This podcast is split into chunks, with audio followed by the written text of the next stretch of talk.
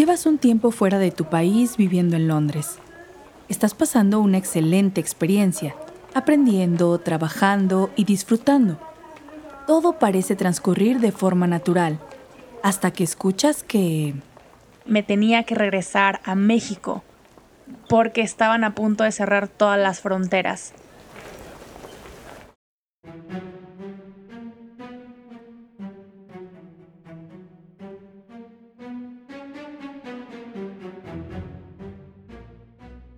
De repente, todos tus planes son interrumpidos por noticias sobre una pandemia mundial.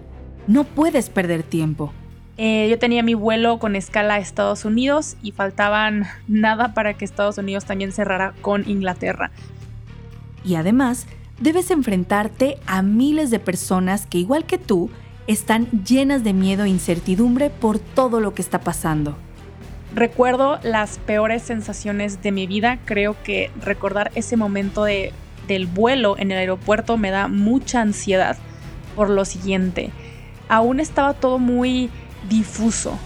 Sabíamos que todo este problema em, viral venía de Oriente, pero se estaba acercando al Occidente y primero comenzó con Europa. Yo estaba en Europa y toda la gente quería regresar a sus casas.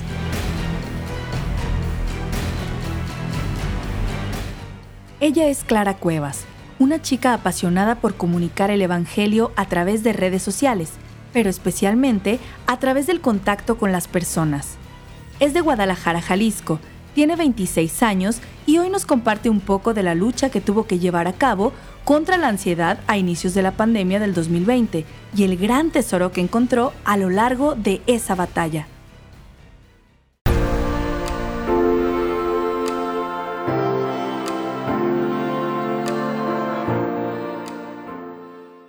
Para Clara, el inicio de la pandemia llegó de un día para otro, y el primer desafío al que se enfrentó fue volver a casa en medio del caos que ya se había desatado.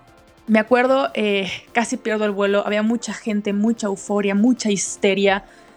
Era mi primera vez viajando sola en medio de una pandemia en otro país, en otro idioma. Nadie te daba una solución concreta. Nadie sabía una solución concreta. Nadie tenía una solución concreta. Todavía sin entender bien qué era lo que estaba pasando, el trayecto de regreso a casa se volvió una experiencia bastante intensa. Yo recuerdo que ni siquiera llevaba mascarilla porque era esta confusión de sirve, no sirve, es suficiente y yo volteaba a mis alrededores y había gente que estaba cubierta de pies a cabeza con traje para eh, escudarse de lo radiactivo básicamente, con lentes, con todo así muy específico y había otros como yo, que realmente no teníamos nada. Y claro, no fue un vuelo normal en el que puedas disfrutar de algunas buenas películas, leer un libro o dormir un rato.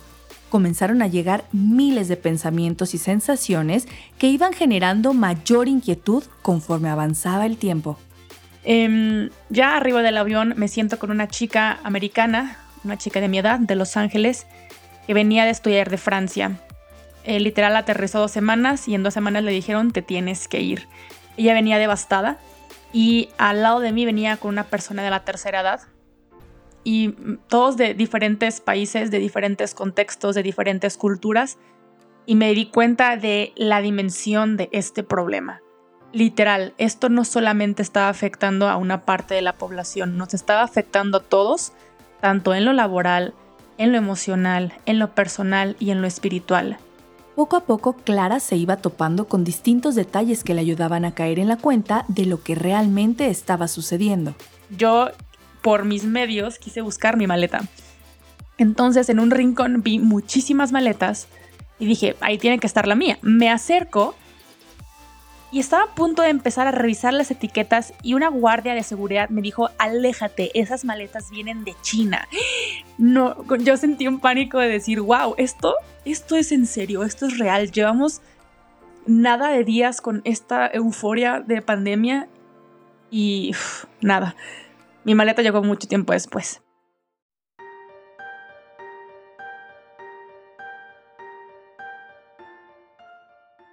Ya no habían dudas. Esto era un problema real y general. Clara sabía que no habría soluciones sencillas ni rápidas. Sin embargo, las primeras preocupaciones que comenzaron a aparecer con mayor claridad en su interior fueron de gran importancia para afrontar el resto de la pandemia. Mi primera pregunta fue, ¿quién nos va a sacar de esto? Sabiendo que en ese momento mi fe estaba siendo eh, muy, muy firme en creo en Cristo, por supuesto, pero veo la situación real y digo, ¿quién nos va a sacar de esto, no? En ese momento. El primer trayecto había concluido. Las emociones fuertes seguían presentes, pero saber que el regreso a casa estaba más cercano ayudaba a que todo fuera tomando un ritmo más calmado. O por lo menos eso parecía. Fue un viaje larguísimo y llegué al, aeropuerto de Los Ángeles y el caos continuaba.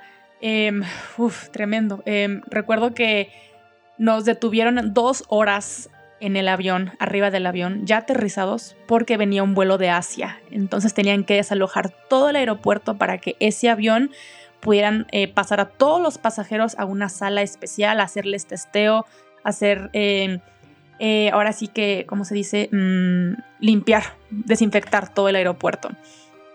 Me acuerdo que no llegaron todas mis maletas, era un caos tremendo, la gente no sabía si solamente gel antibacterial, si te dejaban entrar con mascarilla o no, o sea, todo era muy confuso. Y nada,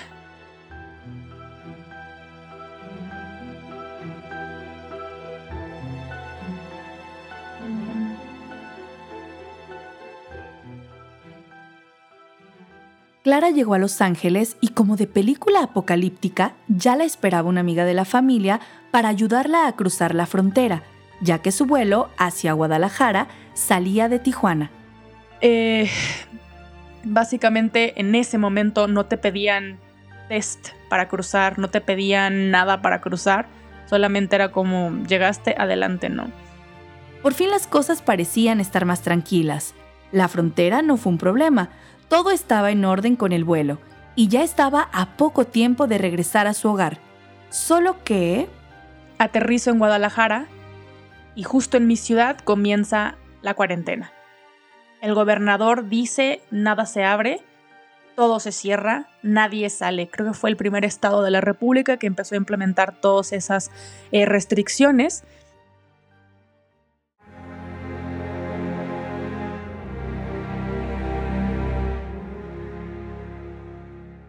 Aquí es donde comienza el suplicio para Clara. Y por seguridad, obviamente, me encerré en mi cuarto 14 días en los que era muy frustrante porque yo venía seis meses del extranjero y obviamente quería ver a mi familia. Yo los escuchaba abajo reírse, yo los escuchaba abajo convivir y yo no podía. Sabía que cuando estaba lejos eso sucedía, pero estando yo aquí en mi casa, arriba en mi dormitorio, me pasaban la comida por debajo de la puerta, no se me acercaban, no poderlos abrazar, inclusive cuando pasaron por mí al aeropuerto fue muy frustrante. Eh, y nada, creo que a partir de ese momento empezó una tortura mental en mi vida. Ella es muy consciente de que la ansiedad que estaba por venir no era algo nuevo en su vida, sino que simplemente me mostró algo que ya venía arrastrando durante muchos años, emociones que yo ya venía cargando bastante temporada, bastantes temporadas de mi vida. Pero claro, nunca se había enfrentado a unas circunstancias similares, por lo que el nivel de ansiedad al que se vio expuesta sí era algo que nunca había vivido. Cuando hablo de tortura mental, quiero ser muy clara y muy específica en este tema. Yo años anteriores había tenido algún ataque de ansiedad, pero muy cortito, muy mínimo, y ni siquiera me había animado a bautizarle así, porque no sabía lo que era. Pero estando aquí encerrada en mi habitación, después de lo que vi en el aeropuerto, lo que presencié, a lo mejor no fui muy específica con todo, pero genuinamente me abruma pensar en ese vuelo, me abruma recordar los gritos de los niños, la euforia de las señoras, que nadie te daba instrucciones y yo solamente quería regresar a mi casa porque no quería vivir más en un país fuera y menos en una pandemia que era incertidumbre total. Y mientras el tiempo avanzaba, la cabeza de Clara volaba de un lado para otro, divagando entre mil preocupaciones y sintiendo que no podía hacer nada para distraerse o sentirse útil. Fue muy desesperante el hecho de sentirme inútil. De decir, no puedo ver a los ojos a la gente a la cual le quiero hablar de Cristo. Eh, sentía ese nerviosismo en mis manos, esa, ese dolor de cabeza, esa opresión en el pecho, hasta que un día troné. Además, las circunstancias de todo esto se comenzaron a ver reflejadas no solo en el tema de la familia. En cuestión laboral, también las cosas iban mal. Y estar aquí sola en mi cuarto, sin empleo, porque me regresé de Londres, tenía entrevistas de trabajo y resultaba que no estaba contratando nada a nadie. Em, no tenía proyectos digitales, obviamente, evangelizaba conforme poquito, genuinamente no tenía un proyecto de vida, no tenía algo que me motivara a levantarme todas las mañanas y decir, esto quiero hacer. Entonces era despertarme automáticamente y decir, ¿qué toca hacer? Sentarme en el escritorio y ver Instagram.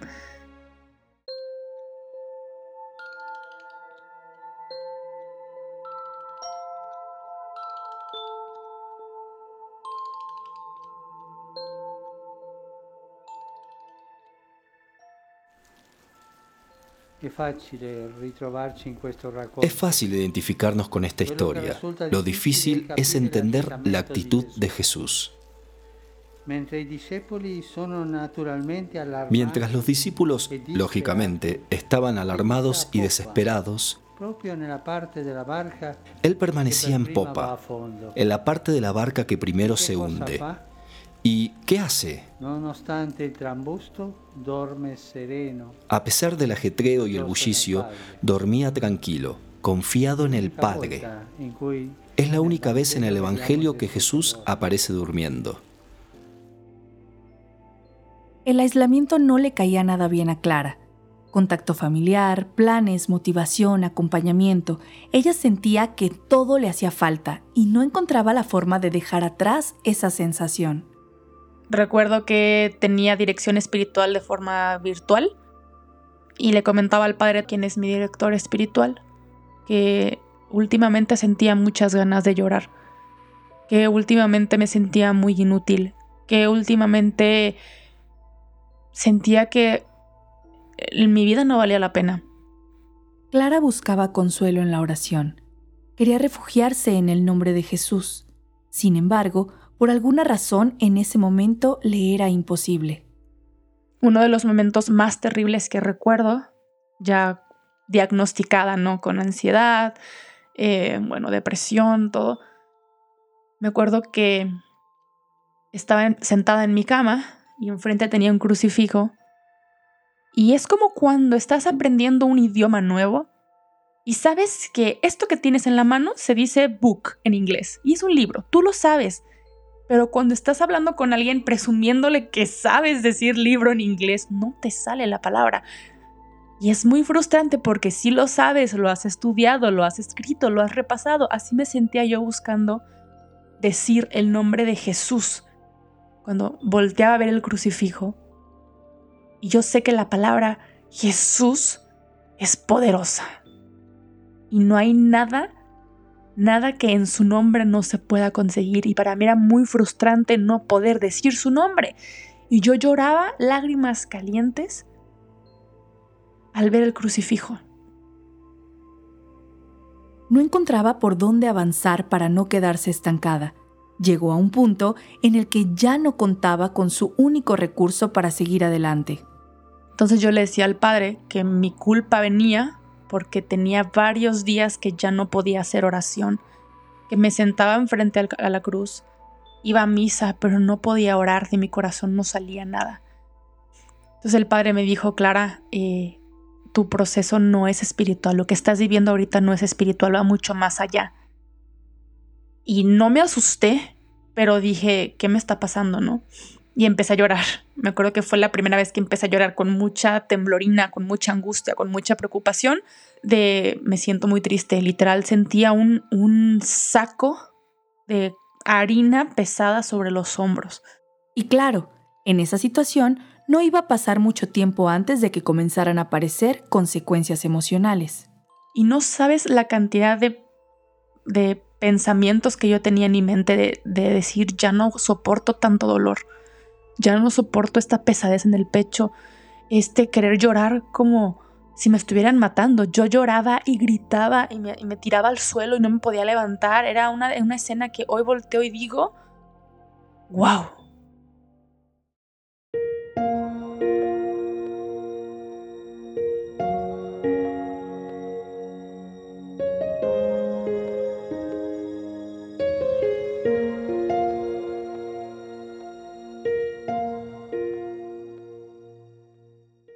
Sea, por mis propias fuerzas yo no me hubiera levantado. Por mis propios recursos yo no me hubiera levantado. Pero había un grupo de personas. Había un sacerdote que estaba orando por mí. Aprendí y sigo aprendiendo todos los días que nadie se salva solo. Que nadie se salva solo. Que ante cualquier necesidad ante cualquier urgencia, ante cualquier momento de caída, refugiarse en la iglesia, refugiarse en la comunidad. Somos seres llamados a convivir y compartir la experiencia de la vida, y en cuestiones de fe, esa característica se acentúa aún más. Estamos llamados a vivir la fe en comunidad. En ella es donde podemos encontrar la fuerza para mantenernos de pie y no soltarnos de la mano de Dios y la primera persona en la que Clara encontró ese apoyo fue en su asesor espiritual. Pero sabía que el padre me, estaba acompañando en ese momento. Y me dijo, Clara, aquí estoy. Constantemente, aquí estoy. Y le dije, padre, es que no puedo orar. Yo sé que Cristo es quien me va a sacar de esto. Me dijo, sí. Pero ahorita tu alma está en un estado de cansancio que tiene que refugiarse en su comunidad, en su iglesia. Y me dijo, Clara, cuando tú no puedas orar, tus lágrimas son tu oración. Porque Dios sabe cuánto te está costando orar en estos momentos. Dios sabe cuánto quieres hacerlo, pero no puedes. Y tus lágrimas es una forma de limpiar y de sanar eso que llevas cargando adentro. Y también me dijo que cuando yo no pueda orar, Él va a orar por mí y me dijo, tus amigos van a orar por ti, pero tienes que expresarlo y compartirlo. Las pláticas con él fueron la clave para que Clara encontrara el camino para salir adelante, sabiendo que no era la única que había pasado por esas dificultades. Y conforme más hablaba, el padre me decía, yo también me he sentido así. Y me lo compartía en verbo pasado. Me sentía, me sentí, lo viví, y una parte de mí em, me, me hacía pensar a mí misma como un, si él me lo comparte en pasado, es porque hoy en el presente encontró, o en el proceso encontró la fórmula para, para contarlo como anécdota pasada.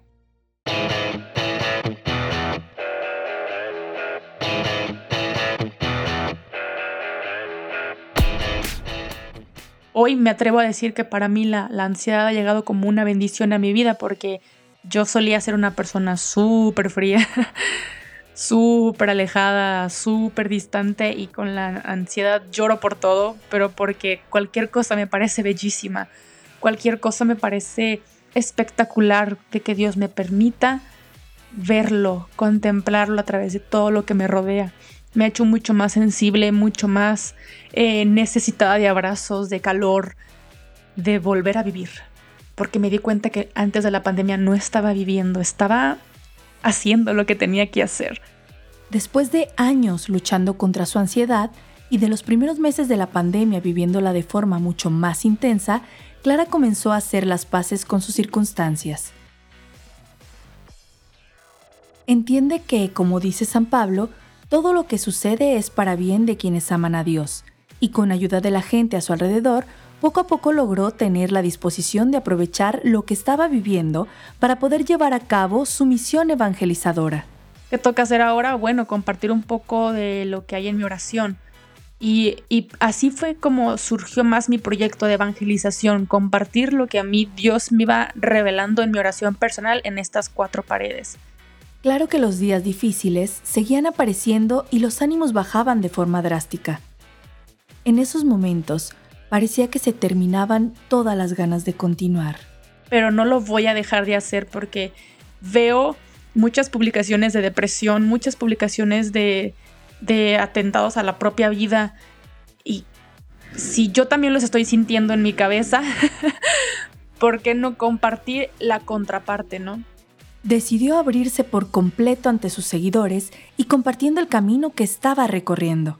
Y obviamente todo esto de ansiedad y depresión han sido un proceso de, oración, de sanación, pero me ha permitido ser más vulnerable. Comparto muchísimo de esto en, mis redes sociales y no sé, no sé por qué detonó en pandemia. a lo mejor el ambiente y el silencio propició a que yo em, me viera a mí misma en mi corazón y qué estaba cargando o qué no estaba cargando. Cuando Clara comenzó a hacer esto, la respuesta de la gente no tardó en llegar. Ella estaba ofreciendo un contenido honesto y real en las redes. No se trataba de algo preproducido o planificado con una estrategia de marketing detrás. Era ella misma, compartiendo lo que estaba viviendo, y eso para muchas personas fue mucho más fácil conectarse con lo que decía. Y la forma en la que pude vivirlo y compartirlo y lo compartía en redes sociales y la gente decía, Clara, yo también estoy llorando y ahora entiendo que llorar es mi forma de orar en este momento, pero frente a Cristo. Y es que para ella algo quedó muy claro. Sin Dios y la gente de la iglesia alrededor de ella, las cosas no habrían resultado bien de ninguna forma. Y Cristo es toca la llaga y te muestra y me muestra por qué caí donde caí. Y duele mucho más, pero mi proceso de terapia no sería lo que es hoy sin Cristo.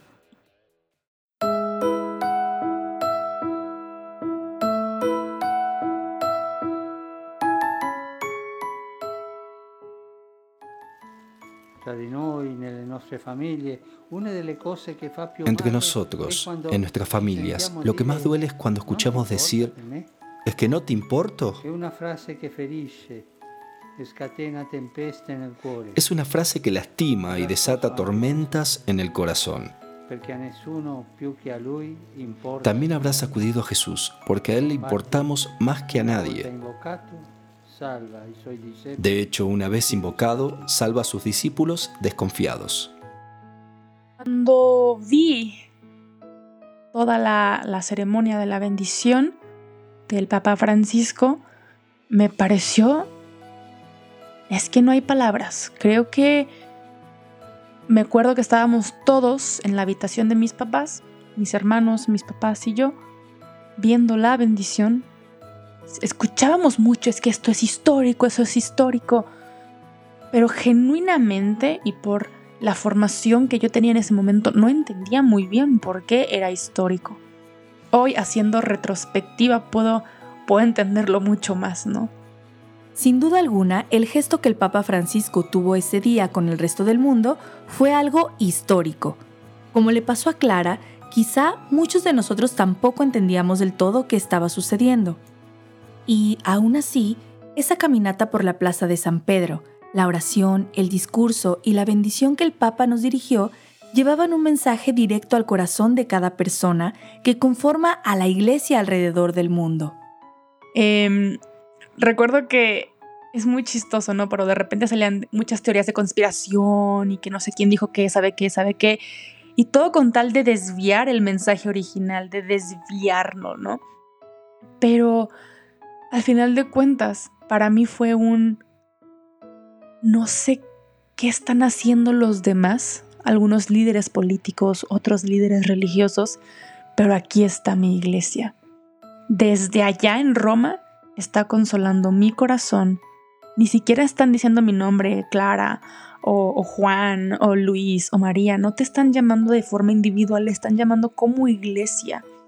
Y no es que fuera un mensaje exclusivo para los católicos, era un mensaje de parte de toda la iglesia para el resto del mundo. Un mensaje con el que se quería invitar a saber que el único dador de esperanza y paz es Cristo quien es la cabeza y cada uno conformamos este cuerpo, ¿no? Y tomarme en serio qué parte del cuerpo soy y cómo puedo compartir esa esperanza a quienes no la tienen. Y que en esta pandemia voltearon a ver otros lugares o ni siquiera voltearon a ver otros lugares para refugiarse. ¿Cómo puedo ser ese refugio que yo sentía al ver al Papa Francisco compartir esta bendición? Y esa es la idea del mensaje del Papa y lo que logró comprender Clara al pasar por todo esto. Sé que se veía muy solo, sé que se veía muy lúgubre, sé que se veía muy fuera de lo normal. Pero a pesar de eso, para mí fue como cuántas veces Cristo en mi vida no caminó también así solo y lúgubre y yo no le hice caso. Y hoy que puedo voltear a ver a, al Papa en, esa, en esa conferencia, digo, en esa, en esa bendición, decir, hoy decido permanecer en la iglesia. Hoy decido continuar en esta barca. No porque no vi a otros haciendo lo mismo, sino porque me invitó a tomarme en serio esta misión de ser esperanza siempre. No solo cuando no hay pandemia, no solo cuando no hay crisis, no solo cuando no hay guerra, siempre. A más de dos años de aquel histórico día, Clara comprende que todo lo que ha pasado ha servido para dejar una huella imborrable en su corazón, una huella que le permite ver el andar de Dios en su vida. La pandemia sigue moviendo muchas cosas en mi corazón. Sigue Cristo revelándome muchas cosas de mi vida, de mi misión personal. Pero lo que más agradezco es que me ha hecho más sensible, más humana, más disponible a escuchar. Porque así como me escucharon a mí, así como yo pude compartir mi historia y lo que sentía y no sentirme juzgada, a pesar de que la gente o algunos no entendían mi dolor, no entendían por qué lloraba cada 20 minutos con un llanto desgarrador, me ha hecho entender que aquella persona que no profesa la misma fe que yo, aquella persona que no piensa lo mismo que yo, que tiene una ideología muy contraria a la mía, le puede estar pasando exactamente lo mismo. Y aprendí que yo como iglesia no puedo vivir con las puertas cerradas de lo que he recibido. Y probablemente yo no convierta a nadie. Yo no vengo a convertir a nadie. Quien hace la conversión es Cristo. Pero si Él ya actuó en mí a través de otras personas, ¿quién soy yo para decir dónde puede actuar Él? Eso me inspiró muchísimo eh, este, este marzo, ese 27 de marzo, el salir. Hay una iglesia allá afuera que está herida. Hay gente allá afuera que aún no conoce genuinamente el rostro de Cristo. Y así como muchos fueron ese rostro de Cristo para mí, me toca también serlo. No por obligación, sino por agradecimiento de aquel que literal me salvó la vida y me la salva todos los días, recordándome que vale la pena que yo esté hoy aquí.